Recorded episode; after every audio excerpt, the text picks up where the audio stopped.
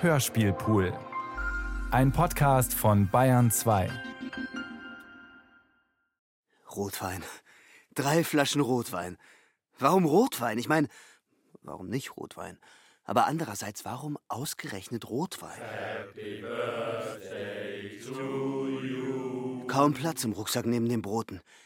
Die Rotweinflaschen neben den Broten und der Thermoskanne und dem Apfel obendrauf, den Pulli rausgenommen, damit Platz ist und dann reingestopft die Flaschen. Und die anderen drumrum im Kreis wie Chorknaben. Rote Wangen, offene Münder. Und ich auf Knien. Und hineingestopft das Geschenk. Dunkelrot schimmernd in den Rucksack gestopft, kalt das Glas in der Handinnenfläche, dankend genickt im Kreis herum dankend genickt und Rolf die Hand gereicht und die anderen. Happy Birthday, lieber Marco. Davor Rolf mit seiner Rede. Ja, wie hätte das gut gehen sollen? Rolf! Das war selbst für seine Verhältnisse unter aller Kanone. Kein gerader Satz und doch Bauführer.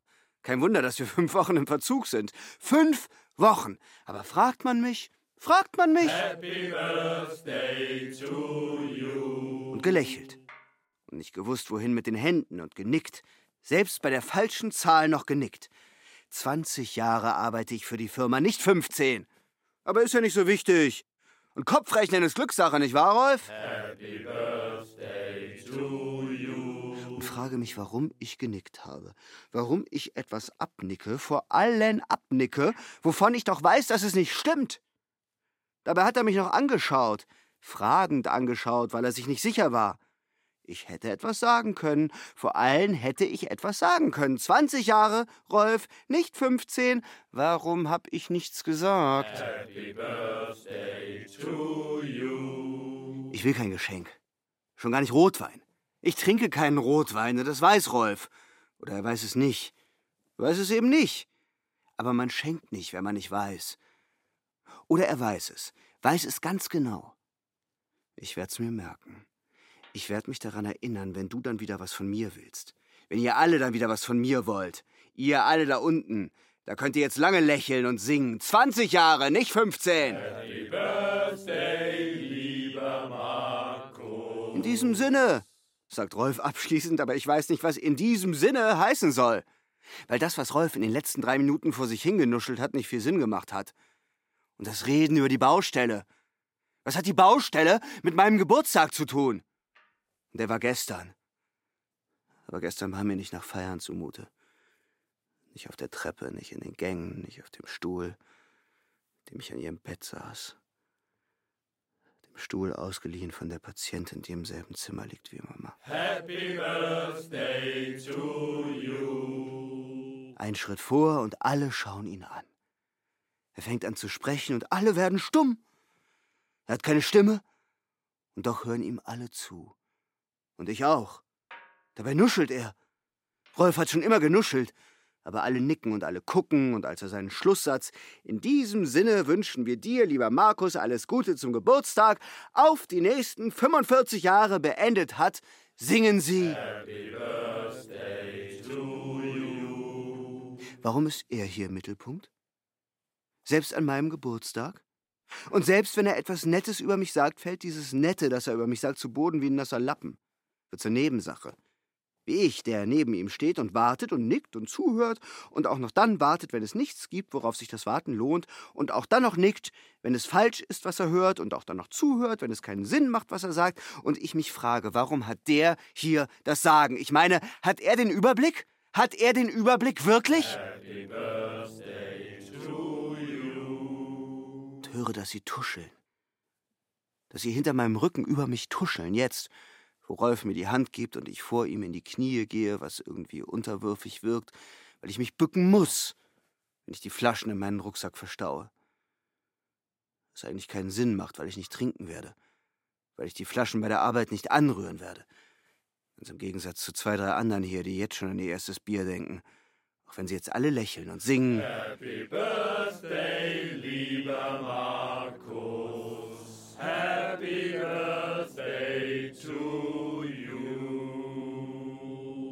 geschultertem Rucksack gehe ich an ihnen vorbei, steige die Stufen empor.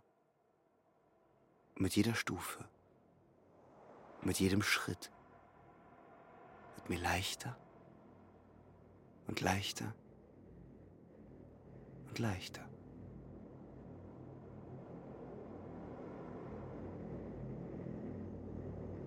Die Einsamkeit des Kranführers. Hörspiel von Dominik Busch.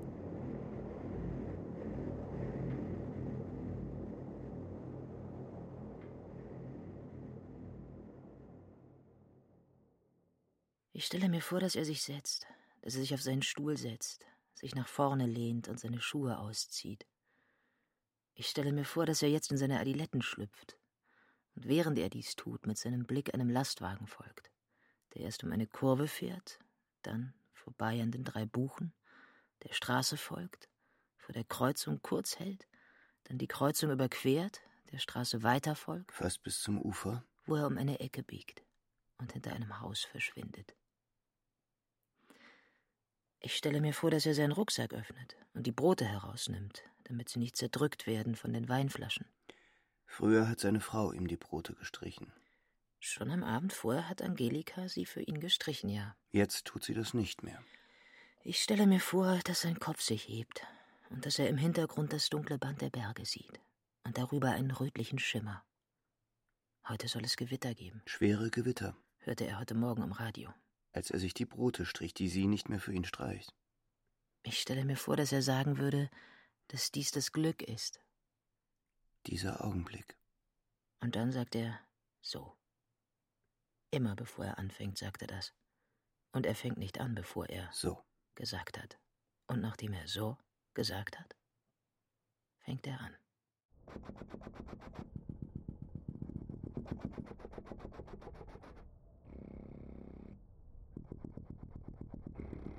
Die Betonrohre können warten, sage ich zu Mike.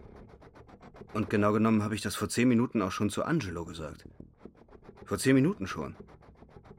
Aber passiert ist nichts. Da unten stehen die beiden und reden. Aber offenbar nicht über die Arbeit.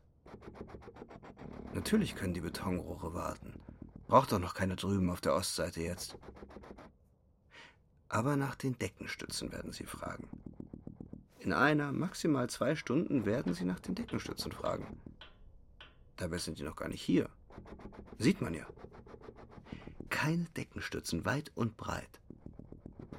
Aber wenn sie dann kommen werden, dann wird Rolf zurück zur Baracke laufen. In einer, maximal zwei Stunden wird er zurück zur Baracke laufen, den Helm in der Hand. Ich wette, dass er den Helm in der Hand halten wird, wie er es immer tut, wenn er in Eile ist.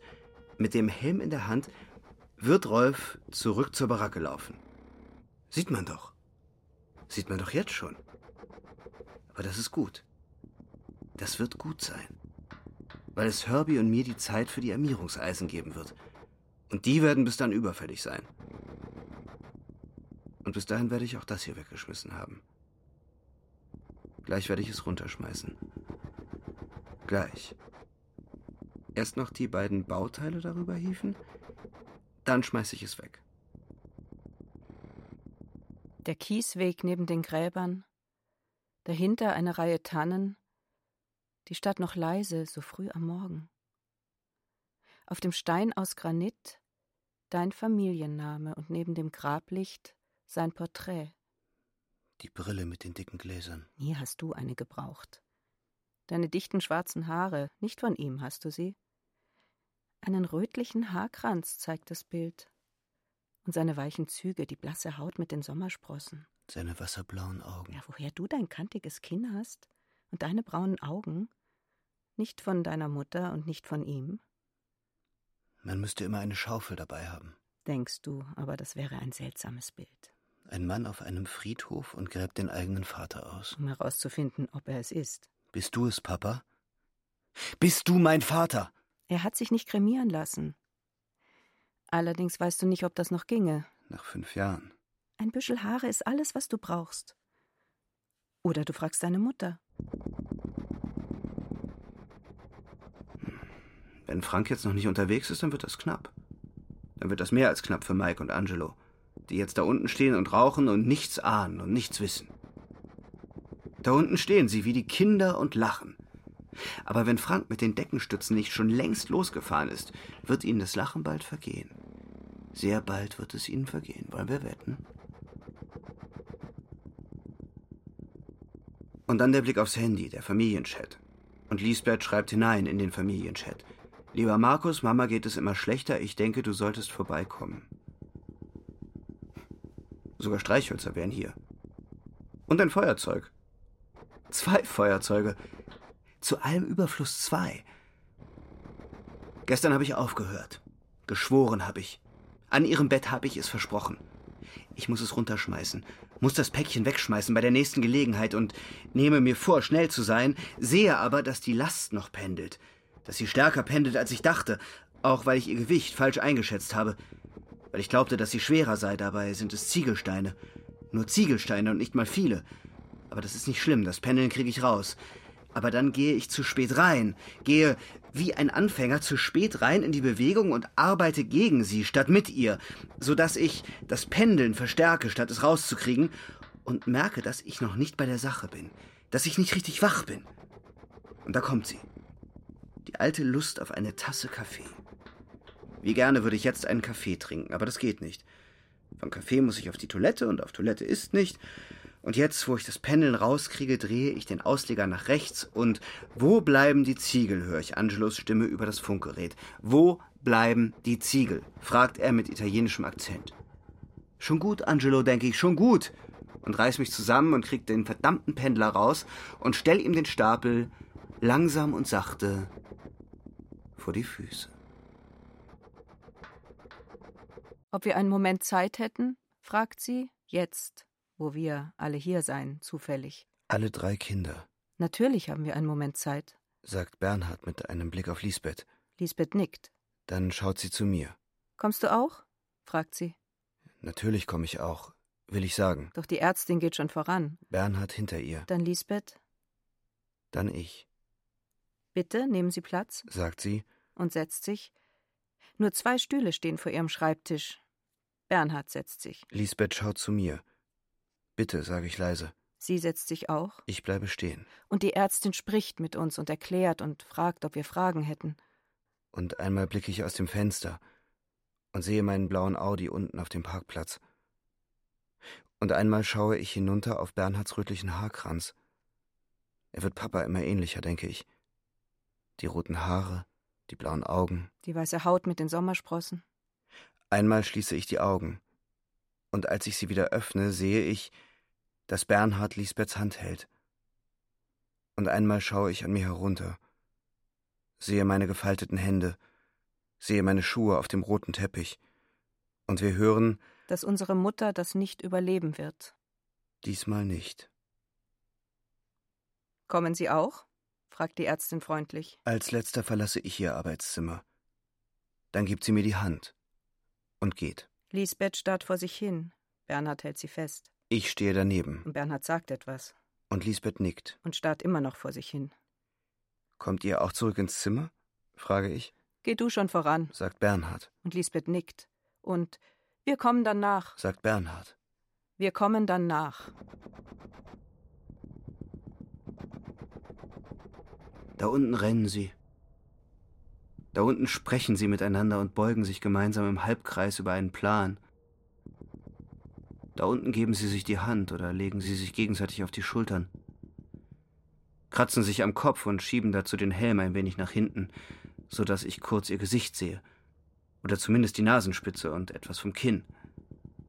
Da unten schreien sie sich an oder reichen vom Gerüst einen Hammer oder eine Zange durch eine Fensteröffnung hinein. Und man erkennt eine Bewegung in den Körpern und unter den Helmen, vielleicht ein Danke oder ein Bitte. Da unten stehen sie in einer Pause beieinander und strecken die Köpfe zusammen, schauen sich verstohlen um und sagen sich etwas im Vertrauen, flüstern vielleicht, zumindest sieht es so aus, und sehen sich gegenseitig in die Augen. Und dann nickt einer und ein anderer schüttelt langsam den Kopf. Da unten gehen sie über festen Boden und sagen, Kommst du schnell zu mir? Oder, ja, dich meine ich. Da unten rufen sie vom dritten Stock hinunter in den zweiten oder vom zweiten Stock hinauf in den dritten. Da unten klettern sie hoch auf einen Stapel mit Schalltafeln und springen dann, froh wie Kinder, wieder hinunter.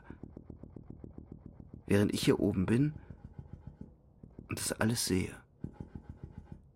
Während ich hier oben bin und alles sehe.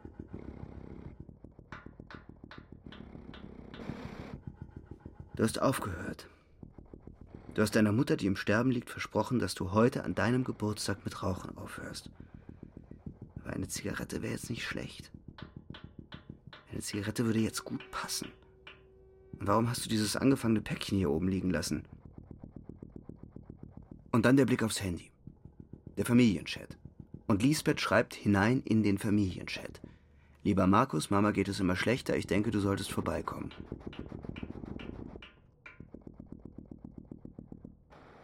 So gibt man Handzeichen. Nichts Undeutliches, Ungefähres. Herbie ist mein Mann. Herbie macht Laune, jetzt wo ich sehe, dass er zwei Schritte zur Seite geht und mich sieht und guten Stand hat und ich sehe, dass er die Last begleitet, sie mit seiner ganzen Aufmerksamkeit beim Anheben begleitet, umsorgend daneben steht, als säße sein Sohn auf dem Bund mit Armierungseisen. Als säße sein Sohn in der Mitte. Genau dort, wo sie sich durchbiegen. Erst nur ein bisschen, dann mehr und mehr. Und beide Hakenöffnungen zeigen nach außen. Gleich wird er das Handzeichen geben. Gleich wird Angelo das Handzeichen geben müssen. Ich wette, dass er in zehn Sekunden das Handzeichen geben wird. Ich wette um drei Flaschen Rotwein, dass er es geben wird. Sieht doch ein Kind, dass sich die Anschlagpunkte am Verschieben sind. Die Anschlagpunkte, Mann!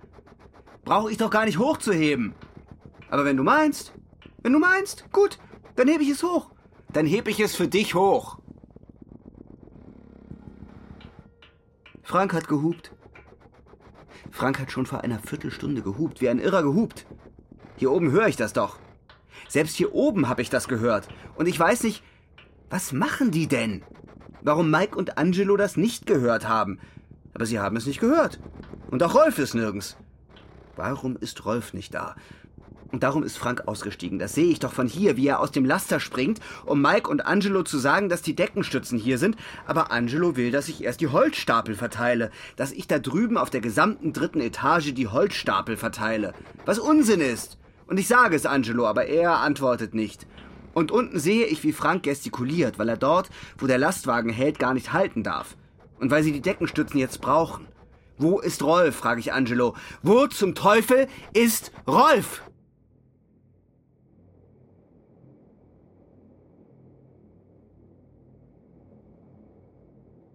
Das Zimmer im elften Stock.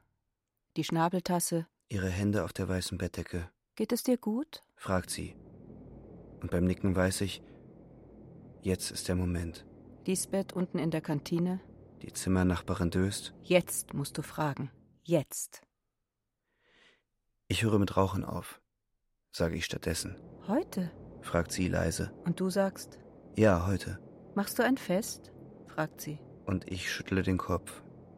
Die Zimmernachbarin fängt an zu sprechen, spricht im Schlaf, dreht den Kopf. Und atmet dann gleichmäßig weiter. Und ich weiß, das ist der Moment. Jetzt musst du fragen. Jetzt. Wir haben eine neue Abwaschmaschine, sage ich. Ein Geburtstagsgeschenk? fragt sie leise. Nein. Sagst du. Angelika fand die alte etwas alt. Und jetzt haben wir eine neue. Das Lächeln strengt sie an. Noch einen Schluck? frage ich. Sie nickt. Und ich führe die Tasse an ihre Lippen. Sie hebt den Kopf. Und trinkt. Ein. Zwei. Drei. Kleine Schlucke. Und ich weiß, Lisbeth holt sich nur einen Kaffee. Elf Stockwerke nach unten. Hundert Meter hin, hundert Meter zurück. Elf Stockwerke nach oben. Jetzt ist der Moment. Jetzt musst du fragen. Jetzt. Und ich stehe auf. Schweigend stehe ich auf und gehe hinüber zum Fenster sehe unter mir das Kiesdach vom Parkhaus, daneben die Ausfahrt mit dem Kreisel, die Notfallaufnahme. Wo Bernhard sie letzte Woche eingeliefert hat. Und ich stehe am Fenster und sehe hinunter und ich merke, dass ich auf die Toilette muss. Schon zwei Tage habe ich nicht mehr richtig gekonnt. Und jetzt, denke ich, jetzt hätte ich gekonnt. Doch bleibst du stehen. Und sehe hinunter auf das Kiesdach vom Parkhaus. Ich wusste nicht, ob du auch einen willst sagt Lisbeth und stellt ihre Tasse vor sich auf den Beistelltisch. Ich schüttle den Kopf, trete wieder ans Bett und denke, dann halt vor Lisbeth. Dann halt so. Jetzt ist der Moment. Jetzt muss ich fragen. Jetzt. Ich glaube, sie schlummert schon wieder. Sagt Lisbeth. Ganz leise. Und es stimmt. Mutter hat die Augen geschlossen, atmet langsam und gleichmäßig ein. Und aus und ein. Und aus. Ich glaube, du kannst gehen, wenn du magst. Sagt Lisbeth. Ich bin ja hier. Gut. Sagst du. Du sagst. Gut. Dann. Klar. Gefolgt von. Tja. Und schließlich. Dann gehe ich dann mal. Dann ziehst du die Tür hinter dir leise ins Schloss. Eine Minute später spüre ich den Bund meiner Hose an den Kniekehlen und lehne mich nach vorne, sehe hinunter auf den Boden und presse. Und presse. Und presse noch mehr. Aber ich kann nicht. Ich kann nicht.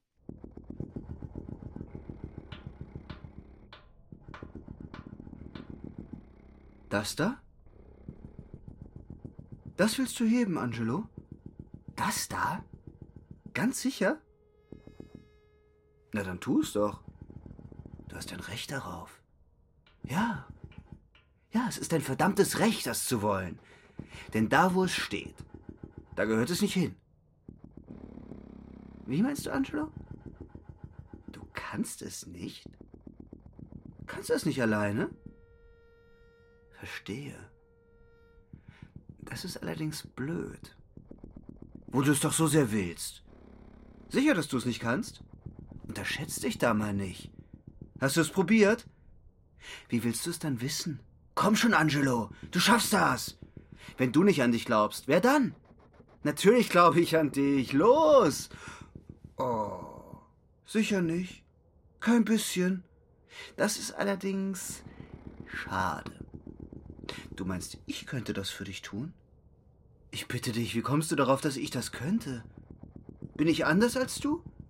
Meinst du? Weil du es bist, Angelo. Klar. Nein, du schuldest mir gar nichts. Wie solltest du mir was schulden? Noch habe ich es ja gar nicht geschafft. Wenn es dir nicht gelingt, warum sollte es mir dann gelingen? Überschätz mich mal nicht. Also, lass uns mal schauen. Oh. Das hätte ich jetzt nicht gedacht. Geht ja ganz gut. Und dann der Blick aufs Handy. Der Familienchat. Und Lisbeth schreibt hinein in den Familienchat. Bernhard ist auf dem Weg. Kommst du?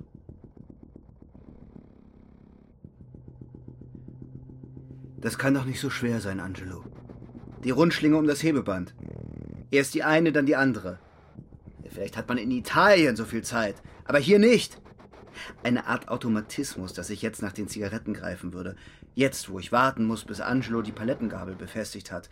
Und ich greife nach den Zigaretten. Eine Art Automatismus, dass ich mir mit der linken Hand eine in den Mund stecken würde. Jetzt, wo ich den gelben Helm sehe und die Schultern und die kurzen Arme, die sich an der Kette zu schaffen machen. Und ich stecke mir eine Zigarette in den Mund und blicke hinunter auf die Baustelle, wo Angelo ungeschickt hantiert. Eine Art Automatismus, dass das Feuerzeug schon in meiner Rechten warten würde. Das Flämmchen, die Glut, der erste Zug und das Feuerzeug. Wie lange dauert das denn noch? Liegt in meiner rechten Hand und der Daumen gleitet mit einem schleifpapiernen Laut über das Reibrad hinab. Und da ist das Flämmchen. Züngelt vor meinen Augen. Nähert sich der Zigarette jetzt, wo Angelo endlich eingehängt hat und mir das Zeichen gibt, und ich lege beides. Lege Feuerzeug und Zigarette wieder weg und mit einer winzigen Bewegung meines Mittelfingers schwebt die Palettengabel in die Luft, ist auf Kniehöhe, ist auf Hüfthöhe, reicht Angelo schon bis zum Hals, und jetzt, wo sie neben seinem gelben Helm schwebt, sehe ich, dass er sich eine Zigarette anzündet, wie er daran zieht und vor sich den Rauch ausstößt und sich dann wegdreht, sich achtlos von der Last wegdreht, statt sie zu begleiten, und die Palettengabel steigt weiter, steigt noch höher, und mit einer leichten Korrektur lasse ich sie jetzt über Angelo schweben. Lasse sie einen Moment über Angelo pendeln, etwas nach links und etwas nach rechts. Und jetzt schwebt sie genau über seinem Kopf.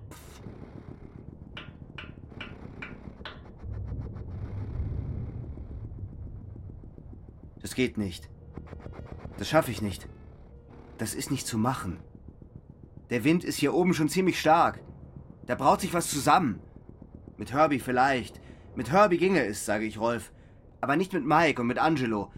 Nicht mit den beiden, sage ich ihm. Rolf, hörst du mich? Rolf! Und dann der Blick aufs Handy. Der Familienchat. Und Lisbeth schreibt hinein in den Familienchat. Lieber Markus, wenn du dich von unserer Mutter noch verabschieden willst, musst du dich wirklich beeilen.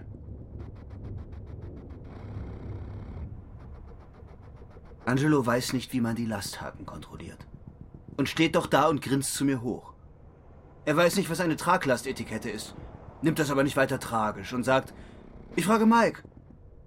Und dann geht er in aller Ruhe auf Toilette und lässt das Funkgerät achtlos stehen und vergisst es Mike zu geben und sitzt auf dem Klo. Und sitzt. Und sitzt. Fünf Minuten. Zehn Minuten. Nicht jetzt! Jetzt haben wir die zehn Minuten nicht! Und kommt nach 15 Minuten vom Klo zurück. In der Hand den Sportteil der Zeitung, spricht kurz mit einem Maurer und stellt sich dann wieder hin, stellt sich wieder hin, als wäre nichts geschehen. Mike soll es machen. Mike kann das. Mike ist kein Meister, aber Mike kann das. Ganz im Gegensatz zu dir, Angelo. Und sehe, wie er den Helm ablegt. Obwohl das verboten ist. Den gelben Helm neben sich auf den Boden legt, obwohl er, völlig überfordert, das nicht dürfte. Und sehe, wie er sich umschaut. Sich umdreht jetzt und etwas ruft. Wohl nach Mike ruft, damit Mike ihm dabei hilft. Und dabei mit den Armen wedelt, so hilflos. Dabei ist das doch keine Sache. Absolut gar keine Sache. Ein simpler Holzstapel, ein simples Zweiergehänge, der macht das doch absichtlich. Und die gelben Gurte liegen da. Liegen doch da. Da liegen sie doch. Liegen doch vor ihm, womit er jetzt hantiert. Womit er schon seit Minuten hantiert, aber mit zwei linken Händen. Und die Zeit ist nicht. Die Zeit habt ihr nicht. Wir haben die Zeit nicht. Und ich denke, man sollte ihm eine Lehre erteilen. Man sollte ihm zeigen, dass das nicht geht, dass das nicht tragbar ist, dass du nicht tragbar bist, dass du unter mir nicht arbeiten dürftest, dass du unter mir nicht hingehörst, du Tagedieb, du Untermensch, du Ungeziefer. Und deine kläglichen Arme flimmern hilflos vor meinen Augen, die alles sehen. Und weil sie alles sehen, dir eine Lehre erteilen, wenn du jetzt nicht sofort einhängst, Angelo, wenn du verdammt nochmal jetzt nicht sofort die verfluchten Gurte befestigst und einhängst, dann ziehe ich. Dann ziehe ich, obwohl du noch nicht richtig eingehängt hast. Dann ziehe ich einfach, weil ich es kann, Angelo. Verstehst du? Verstehst du, was ich sage? Weil ich es kann, du Scheißkerl. Wirst du wohl einhängen? Wirst du wohl sofort?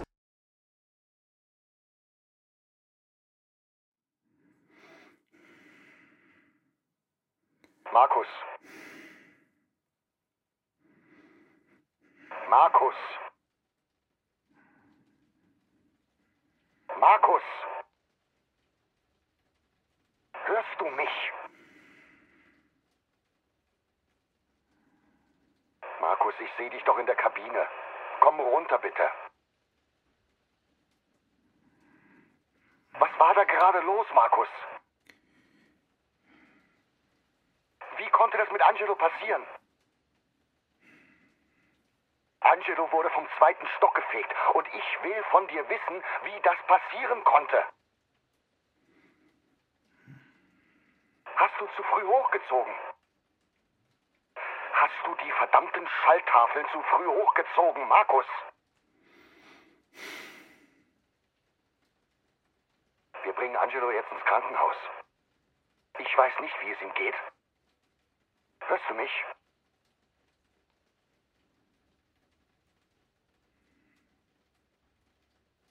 Wenn du nicht in drei Minuten hier unten bist, dann hat das schwere Konsequenzen für dich. Markus, bitte.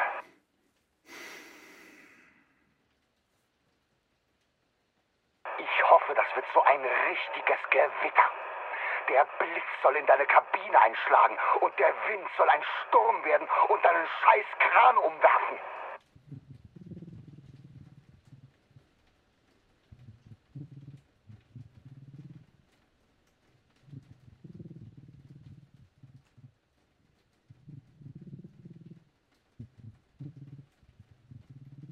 Erst klöppeln, dann prasseln, Kleine Rinnsale, sie sind rot. Wie Fäden, Fäden hinter Glas. Von oben nach unten. Dazu das Prasseln. Und in das Prasseln hinein der Klingelton vom Handy. Einmal ein Spinnennetz. Einmal ein Fragezeichen leicht verzogen. Dann wieder ein zuckender Baum mit Ästen. Vielleicht ist die SMS von Lisbeth. Und dann, wie Adern auf dem Rücken einer Hand, rote Adern auf dem Rücken einer Hand, aber rhythmisch zur Seite posierend, gepeitscht vom Westwind, aufgeraut vom herannahenden Gewitter, die SMS von Lisbeth. Und Lisbeth schreibt hinein in den Familienchat, Mama ist soeben sanft entschlafen. Wir sind bei ihr.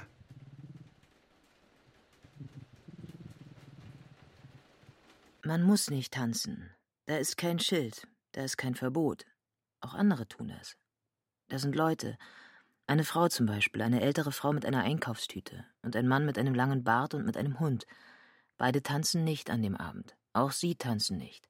Vielleicht sonst, aber das glaube ich nicht. Das sind keine Tänzer. Die sehen nicht aus wie Tänzer. Nichts an ihnen sieht nach Salsa aus. Nein, die tanzen nicht.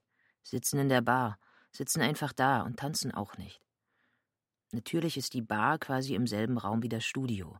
Natürlich ist das quasi eins, quasi zusammen. Und nur die Scheibe dazwischen. Natürlich sieht man da rein. So ist das ja auch gedacht. Und natürlich sieht man da auch raus. Wie auch nicht. Und natürlich sitzen da auch Tänzer in der Bar, natürlich sitzen da auch Leute, die gerade vom Tanzen kommen. Oder Leute, die vor dem Tanzen noch ein Bier trinken wollen. Wieso nicht? Und natürlich gibt es andere Bars in der Stadt. Natürlich gibt es bessere Bars.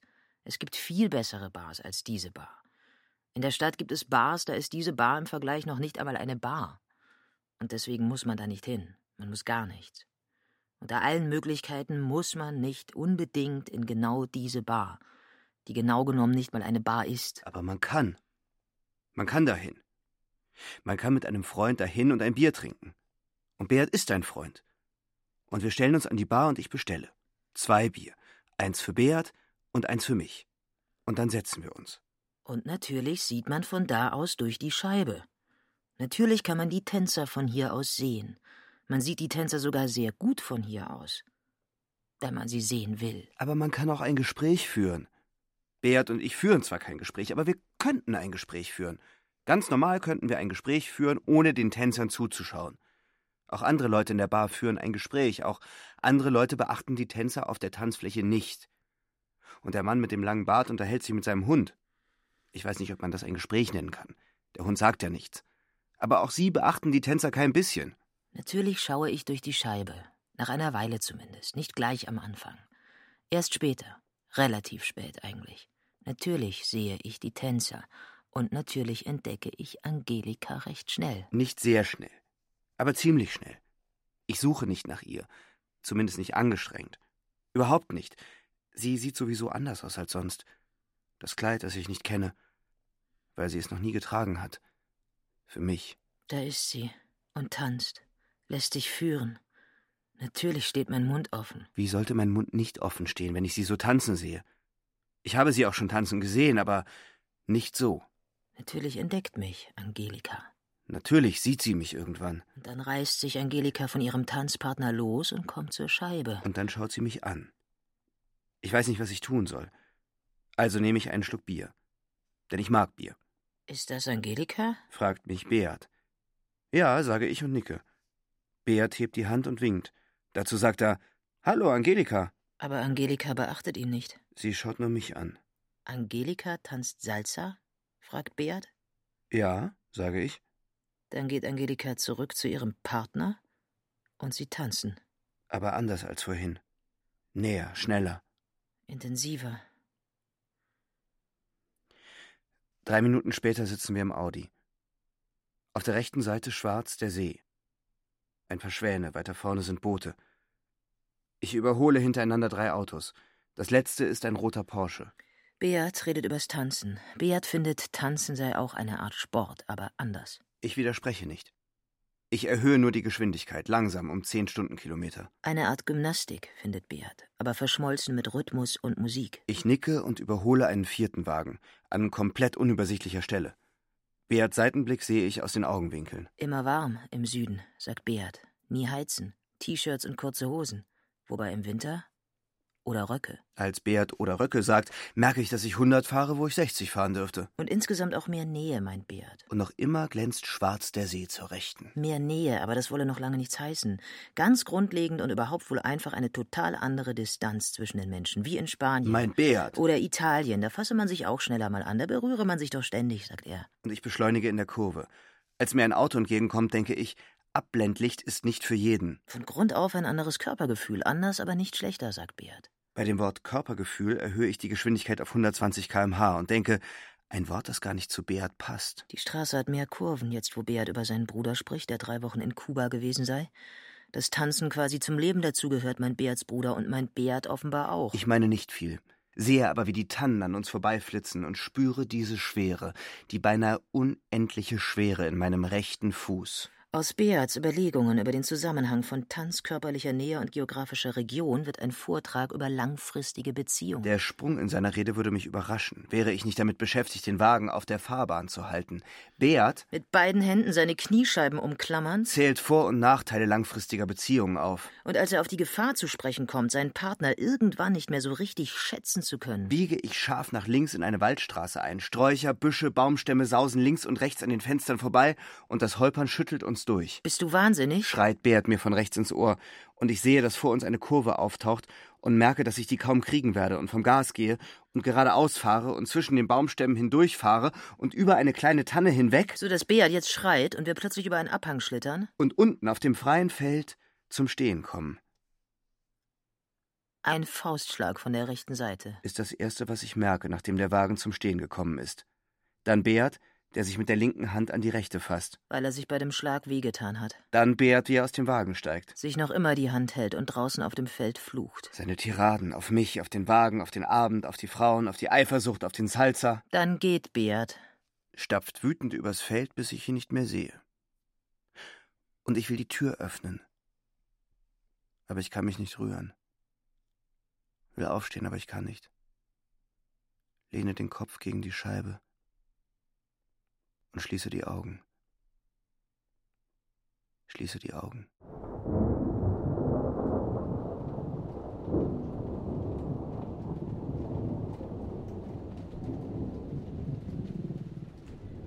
Na, Papa? Wäre der gut genug für dich?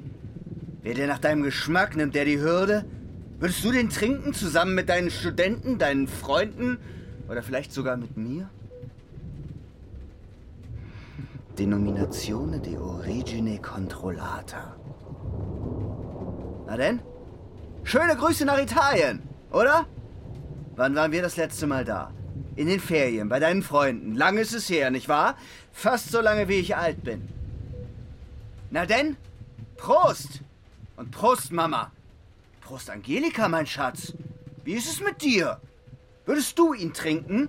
Wäre dir fein genug, der Tropfen hier, ja? Dann lass uns anstoßen. Auf meinen Geburtstag. Reichen drei Flaschen für euch? Ist doch ein Anfang, oder? Vielleicht wäre es einfacher, hast du gedacht, nach Papas Tod? Einfacher, direkt zu ihm zu gehen. Ein Büschel Haare ist alles, was du brauchst. Ein paar Stunden Fahrt und nach der Fahrt Hügel auf beiden Seiten und Dörfer auf den Hügeln. Wie angeklebt. Dann enge Straßen, enge Kurven, das Geräusch von Pflastersteinen unter den Rädern. Du bist zu früh, mehr als eine Stunde. Also fährst du ins Nachbardorf. San Grato steht auf einem Schild. Den Espresso trinkst du ohne Zucker. Den Rauch blas ich hinauf zur Sonne. Sein Sohn macht die Führung. Du hättest ihn nicht mehr erkannt und er dich auch nicht. Er ist etwas kleiner als du, aber sonst. Ähnliche Statur. Der Wein schmeckt mir. Du möchtest rauchen. Trau mich aber nicht zu fragen. Ein Jurist spricht über Jahrgänge, seine Frau über eine Kunstausstellung in Venedig. Er schenkt dir nach. Schon zum fünften Mal. Und wenn er erzählt und wenn er spricht. Dann oft zu mir. Die Flaschen verstaust du im Kofferraum. Dann schaust du noch einmal hoch zum Haus. Das Zimmer, das du jeweils mit Lisbeth und Bernhard geteilt hast, wenn ihr hier wart, geht nach hinten raus. Da, wo der Garten ist. Auf der Rückfahrt hörst du Radio. Und einmal summst du mit und einmal singst du. Und wenn du Kurven fährst und wenn du beschleunigst, hörst du leise das Klimpern der Flaschen im Kofferraum. Viele hast du nicht gekauft. Aber ein paar. Und hin und wieder schaust du auf den Nebensitz, Wo die Visitenkarte liegt.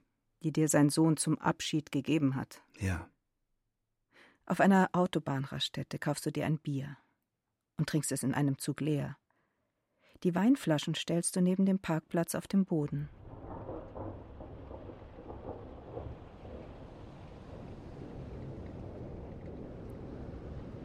Warum darf ich das nicht fragen? Habe ich nicht ein Recht darauf, das zu fragen? Wo habt ihr euch getroffen? Hinten im Garten? Wie romantisch. Oder im Weinberg zwischen den Reben? Im Mondlicht? Oh ja, ja, ja, ja, ja, schon klar. Und darum sage ich, danke, Lisbeth. Weil ich dir so dankbar bin. Sicher doch, sicher. Sicher, aber ganz sicher, Lisbeth, weil es sich so gehört. Es gehört sich so, dass man Danke sagt. Und wie könnte ich je? Schau mich nicht so an. Du sollst mich nicht so anschauen. Als ob du noch nie eine Zigarette gesehen hättest. Ja, so gut wie nie. Das ist richtig, sag ich doch. Wenn ich doch sage, und aufhören kann jeder, da ist nichts dabei, aufhören. Als ob das so schwer wäre. Und morgen, morgen, ja, morgen ist auch noch ein Tag vielleicht. Und wenn morgen ein Tag ist, falls, dann kann ich morgen immer noch mit dem Rauchen aufhören. Ja, kann ich, ja. Oder sieht das hier etwa nicht so aus, als hätte ich die Sache im Griff? Sieht hier irgendetwas danach aus, als hätte ich hier irgendetwas nicht im Griff? Wie runtergekackt? Ja, hab ich. Die Hose runter und runter gekackt von meinem Kran, warum nicht? Euch auf den Kopf geschissen. Mehr als zwei Stockwerke? zwei Stockwerke, ach komm, so hoch ist das nicht. Fünf Wochen Krücken, wenn's hochkommt, sechs, darauf trink ich. Darauf trinken wir ein. Nicht wahr, Wolke? Wolke! Ja, mit dir rede ich, komm her, Wolke! Du scheiß Blumenkohl-Dings, du Fransenkack am Abendhimmel. Denkst du, ich mach mir in die Hosen, weil du hier ein bisschen Wind machst, so Kumulo irgendwas? Nein, nicht wegen dir habe ich scheißen müssen, nein. Und dann einfach eine Nachricht. Ja, wie das halt heute so, eine Nachricht halt. Wie muss ich mir das vorstellen, Lisbeth? Das frage ich mich jetzt. Ich sage Prost und ich frage, wie muss ich mir das vorstellen? Sitzt du da im Krankenhaus? Sitzt du da im Bett mit deinem Samsung Galaxy und schreibst diese SMS? Schreibst in den Familienchat? Ich hab da kein Bild zu.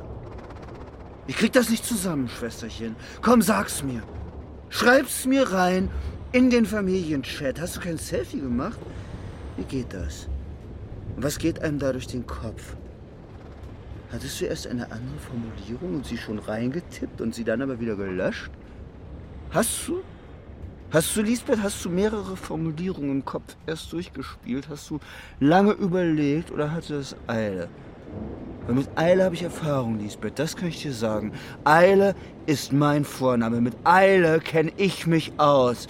Oder hast du erst geheult? Wie lange ist das her? Hast du mich gleich informiert oder höre ich wieder alles ein bisschen zu spät hier über euren feinen Familienchat? Unseren, meine ich. Unseren natürlich, unseren Familienchat. Prost. Danke übrigens, dass ich da dabei sein darf bei dem Familienchat. Ja, ja, ja, ja, ja. Ich bin sehr dankbar.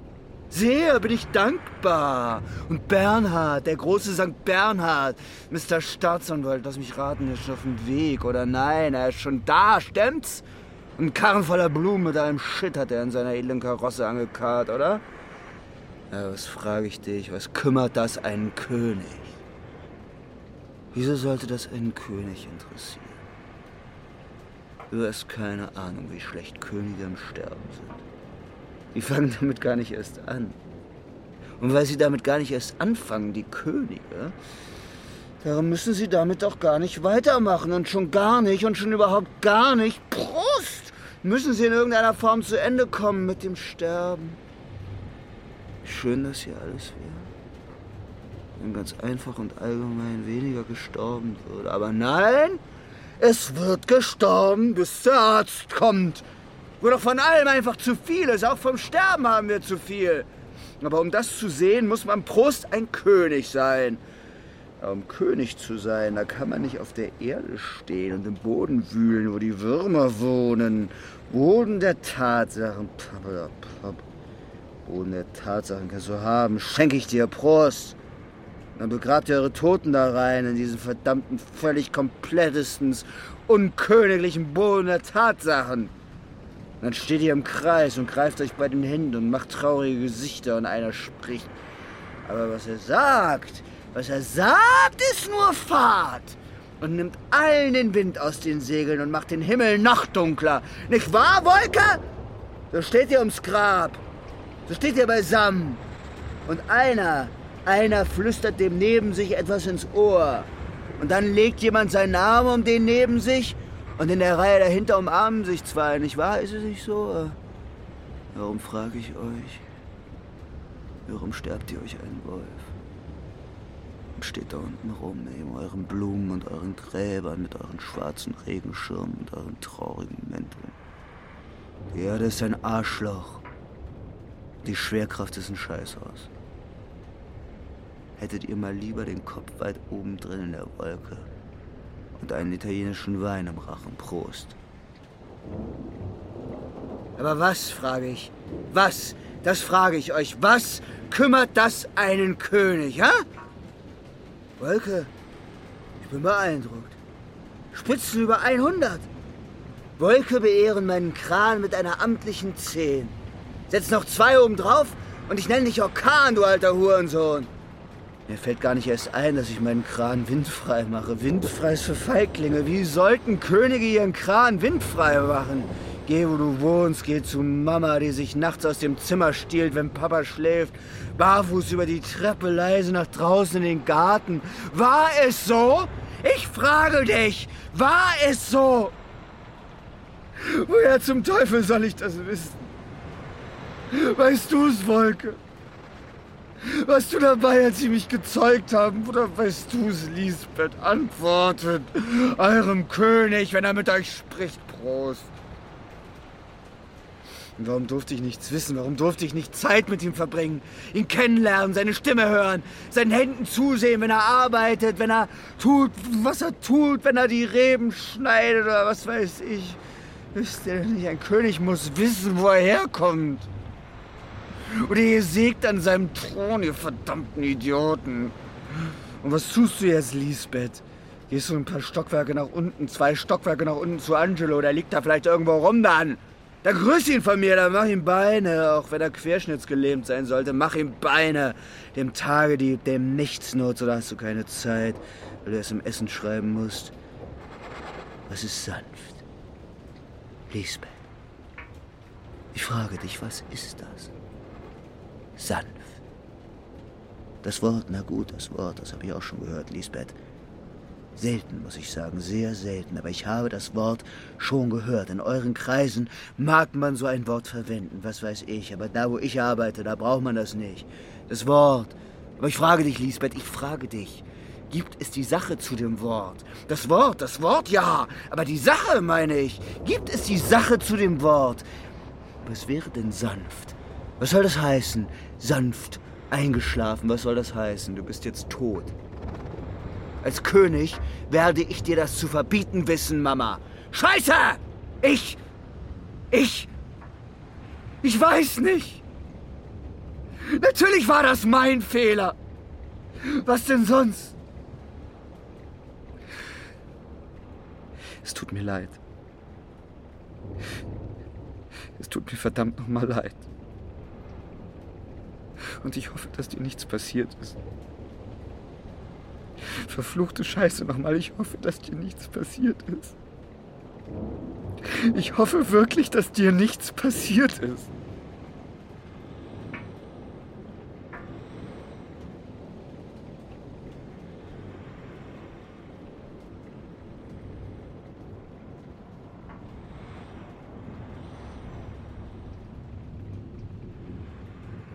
Die Einsamkeit des Kranführers. Hörspiel von Dominik Busch. Mit Patrick Güldenberg, Katja Bürkle, Michaela Steiger und Michele Kutschuffo. Komposition Marc Unternährer. Ton und Technik Gerhard Wiechow und Christian Schimmöller. Regieassistenz Stefanie Ramp. Regie Dominik Busch. Produktion Bayerischer Rundfunk 2020. Redaktion Katharina Agathos